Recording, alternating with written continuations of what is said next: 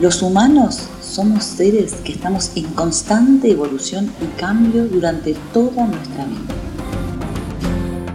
Este es el podcast Ana Paz te cuenta. En este podcast te voy a contar cómo la neurociencia te puede ayudar a conocerte y a producir algunos cambios en tu vida. Seguramente esta afirmación no te parece muy original porque todos vemos el cambio diario lo que nos pasa a todos, cómo crecemos, cómo cambiamos con las circunstancias del entorno y de la vida. Pero este cambio en el último milenio se hizo mucho más consciente y más profundo de lo que creíamos. Y empecemos por los genes. Los humanos tenemos más del 90% de los genes en común, pero no todos tenemos los mismos genes manifestados. Es decir, que tenemos lectores, y vamos a quedarnos con esta palabra que es algo que lee el gen, para no irnos a palabras difíciles, que pueden leer uno u otro gen. Por eso no todos somos iguales.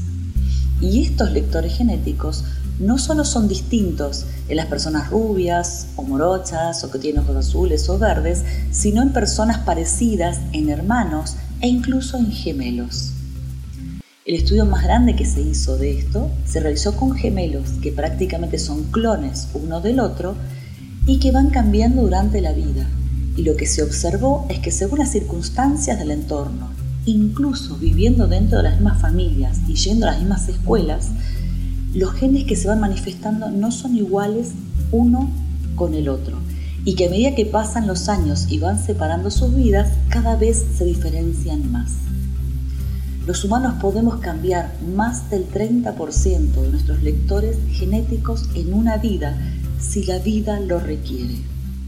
Esto es muy interesante porque el cambio va mucho más allá de lo que realmente esperábamos y creíamos. Pero esto no es el único gran cambio. Otro importante tiene que ver con el aprendizaje. Nuestro aprendizaje está contenido en redes neuronales. Estas redes tienden a mantenerse estables. Es su mayor virtud. Por eso podemos aprender. Una vez que yo aprendo a andar en bicicleta, ese conocimiento queda contenido en la memoria episódica de largo plazo y yo siempre lo recuerdo.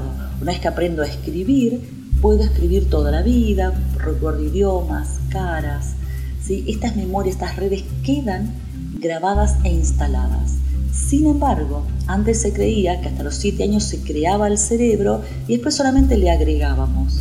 Y hoy se sabe que esto no es real, que en realidad nosotros podemos modificar la sinapsis cerebral, quiere decir las conexiones de redes con redes entre ellas.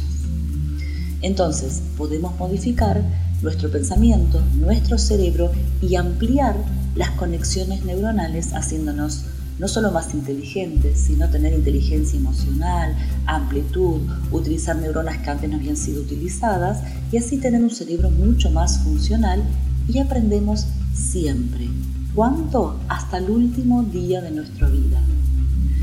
Pero no solamente acá está el cambio, sino que hay dos lugares del cerebro que ya está demostrado que tienen nacimiento de neuronas. ¿sí?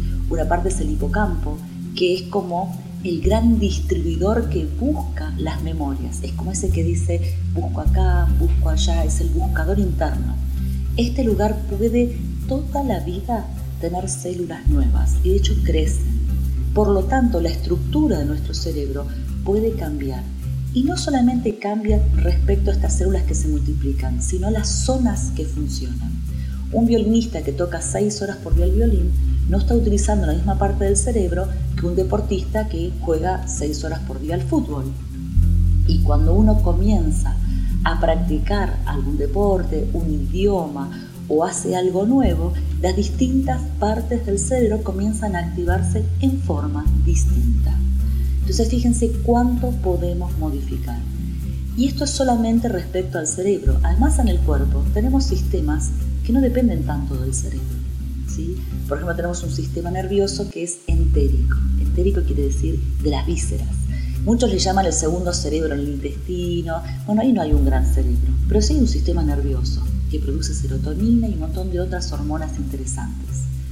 Este sistema funciona muy unificado a nuestro cerebro, pero en forma independiente.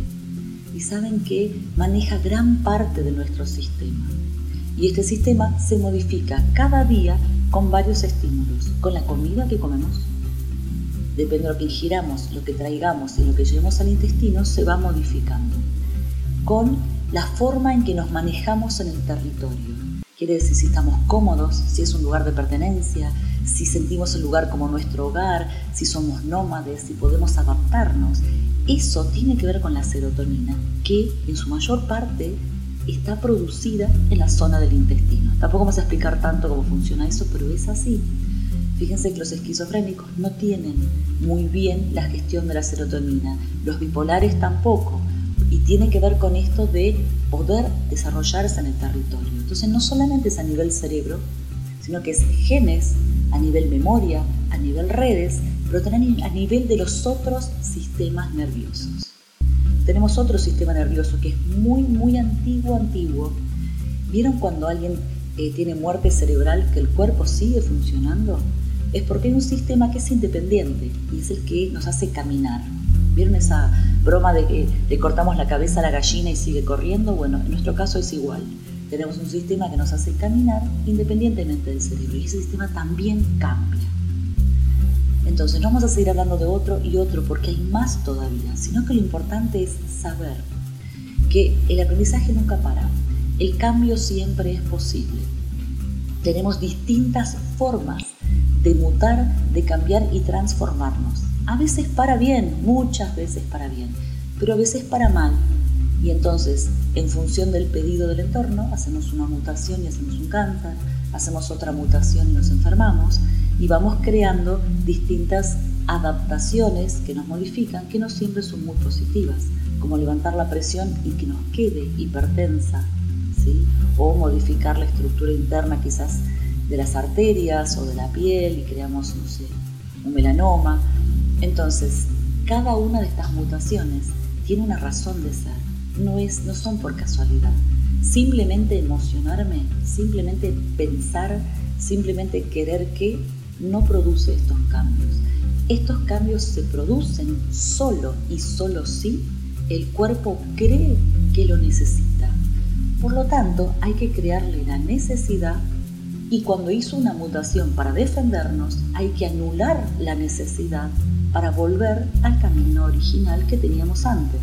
Entonces, el proceso de cambio es constante, tiene una lógica, tiene una coherencia tiene una forma de ser que siempre, si uno la comprende, es absolutamente coherente al mundo real y a la naturaleza. Esto nos permite que, conociendo esta lógica, podamos cambiarla, transformarla, convertirnos en otras personas que nosotros querramos ser o desarmar si hicimos programas que no nos sirven para vivir en el mundo real y nos enferman. Entonces, una de las grandes virtudes que es el cambio es una virtud inherente del ser humano y es parte de lo que tenemos que aprender si queremos realmente gestionar nuestra vida. Esto es Bioneurovida, el programa de extensión al público de neurociencia aplicada a terapias complementarias.